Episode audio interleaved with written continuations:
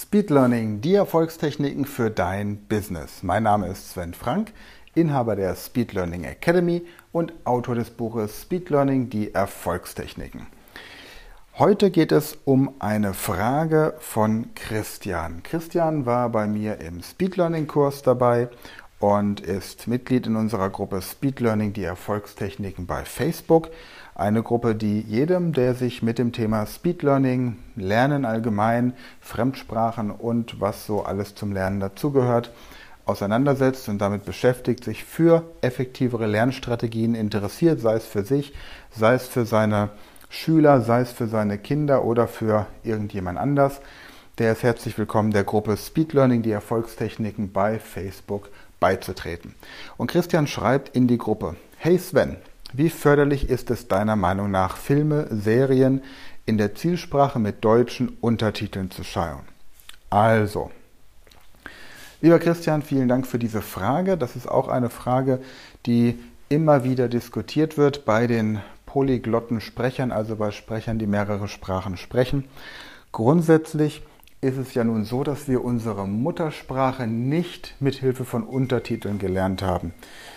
Ja, Warum sollten wir dann also eine Fremdsprache mit Hilfe von Untertiteln lernen? Die Antwort ist simpel. Wir lernen nur eine einzige Sprache, so wie unsere Muttersprache, und das ist unsere Muttersprache. Jede andere Sprache lernen wir auf der Basis unserer Muttersprache. Das heißt, wir können unsere Muttersprache schon entsprechend als Werkzeug, als Instrument nutzen, beziehungsweise de facto ist für unser Gehirn jede neue Sprache, die wir lernen, eine Erweiterung des muttersprachlichen Wortschatzes. Warum das so ist, darauf bin ich in früheren Podcast-Folgen schon, schon eingegangen und in meinem Buch Speed Learning, die Erfolgstechniken, erkläre ich das auch. Zu deiner Frage jetzt also, Untertitel sind grundsätzlich sinnvoll. Jetzt ist natürlich die Frage, wie weit bist du schon fortgeschritten in der jeweiligen Sprache? Aus meiner Sicht ist es wichtig, dass du so den Wortschatz der 500 häufigsten Wörter der Sprache, die du gerne lernen möchtest, schon verstehst. Und dann schau dir Filme an, die du auf Deutsch kennst, mit der Sprache, die du lernen möchtest, als Audio, also sprich Du hörst die Sprache, die du lernen möchtest und hast den Untertitel auch in der Sprache, die du lernen möchtest.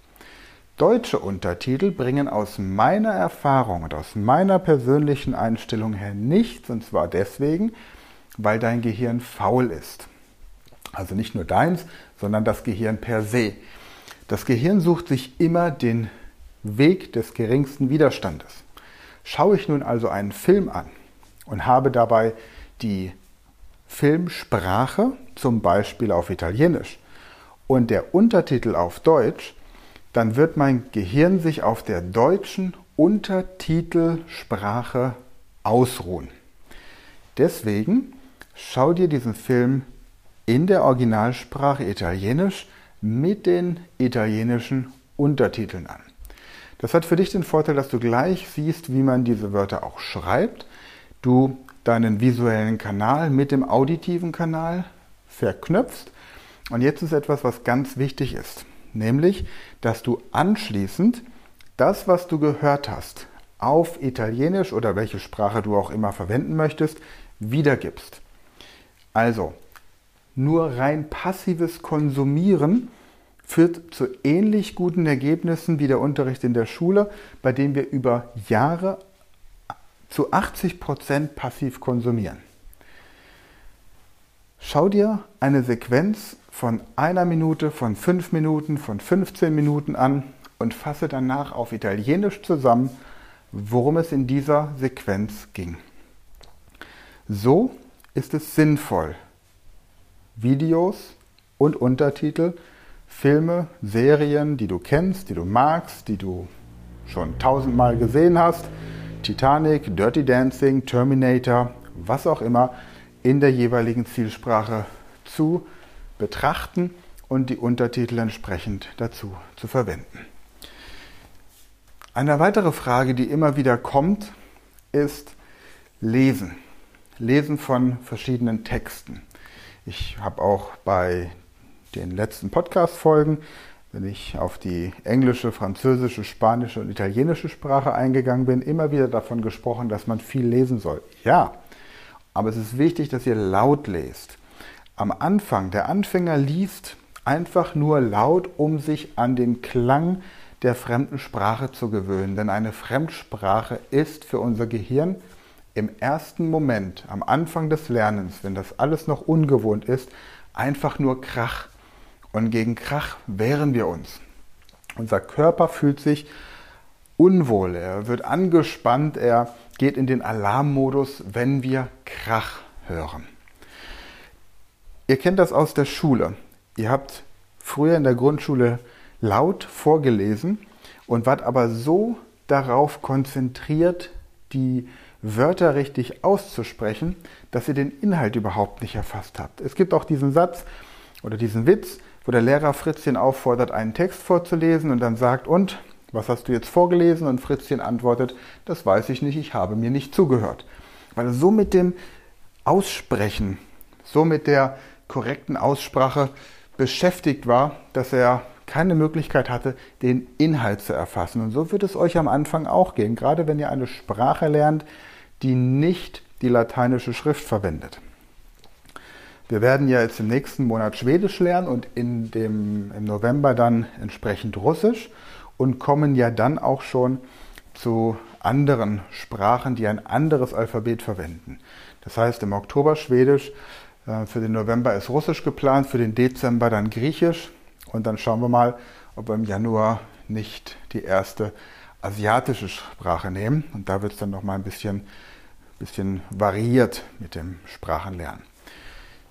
Also laut lesen, anfangs, um in das Lesen reinzukommen. Wenn ihr zum Beispiel Kyrillisch, Griechisch, Arabisch, Hebräisch oder eine andere Schrift lernt, die dem Alphabet folgt wie die lateinische Schrift, dann müsst ihr viel, viel laut lesen, um da routiniert zu werden. Im nächsten Schritt lest ihr laut, um die Aussprache zu trainieren und um den Inhalt zu verstehen. Und im dritten Schritt lest ihr laut eine Seite und fasst anschließend den Inhalt mit euren eigenen Worten in der Zielsprache zusammen. Radio hören ist genauso ein Ding. Es gibt die App radio.de. Dort könnt ihr nach Sprache Radiosender auswählen. Ich empfehle euch, dass ihr einen Radiosender wählt, der in der Hauptstadt eures Ziellandes ansässig ist und sich mit Nachrichten beschäftigt. Denn die meisten internationalen Radiosender, die italienisch, französisch, spanisch oder was auch immer sind, benutzen englische Lieder. Mit englischen Liedern lernt man kein Italienisch. Also nimmt Nachrichtensendungen. Diese Nachrichtensendungen hört ihr euch an. Und jetzt kommt die besondere Herausforderung. Hört genau zu. Am Anfang werdet ihr wenig verstehen. Ihr trainiert euer Gehör. Ihr trainiert Dialekte und auch Abkürzungen und Slang und Rumgenuddel und natürlich auch nochmal die Reduktion der Qualität durch die entsprechenden Lautsprecher und das Mikrofon auf der anderen Seite, ähnlich wie am Telefon. Und ihr trainiert trotzdem die Quintessenz dessen herauszuverstehen, was dort gesagt wird. Und das kann ein bisschen dauern, aber es wird funktionieren. Und dann ist im nächsten Schritt wichtig, dass ihr zusammenfasst, was da gesagt wurde. Für den Anfang empfehle ich euch, Podcasts zu verwenden. Es gibt zum Beispiel diese Podcast-Reihe Coffee Break, also Coffee Break English, Coffee Break French, Coffee Break Italian. Das ist ganz nett, weil ihr dann auch gleichzeitig euer Englisch trainiert. Und ansonsten gibt es das 101 Pod, also 101.pod und dann die jeweilige Sprache. Die haben auch sehr schöne Sprachprogramme dort und das ist eben alles für Leute, die sagen, gut, ähm, ein Privattrainer, das ist mir im Moment eine Nummer zu hoch. Und ich habe vielleicht auch nicht die Zeit, jetzt mal für drei oder zehn Tage irgendwo hinzufahren, um die Sprache da intensiv und mit einer extrem gut durchgeplanten Strategie zu lernen.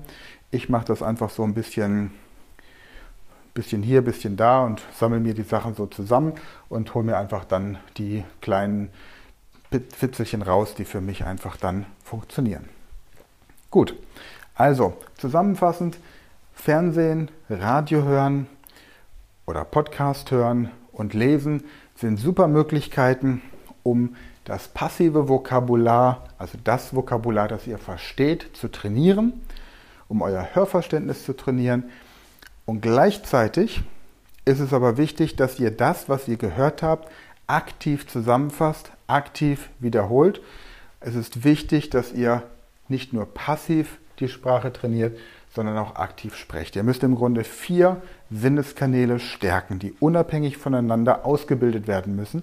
Das ist der visuelle Kanal zum Lesen, der auditive zum Hören und zum Verstehen, der ähm, haptische, der schreibende und zwar am besten mit der Hand, nicht nur auf der Tastatur. Und der vierte ist das Sprechen und da ist die Mundmuskulatur oftmals je nach Sprache überhaupt nicht trainiert, also ist das auch der anstrengendste. Prima.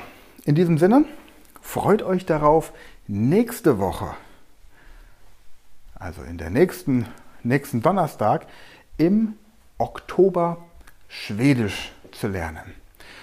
Und auch hier geht es wieder darum, holt euch einen Sprachkurs. Ich werde wieder in den Show Notes meine Empfehlung verlinken.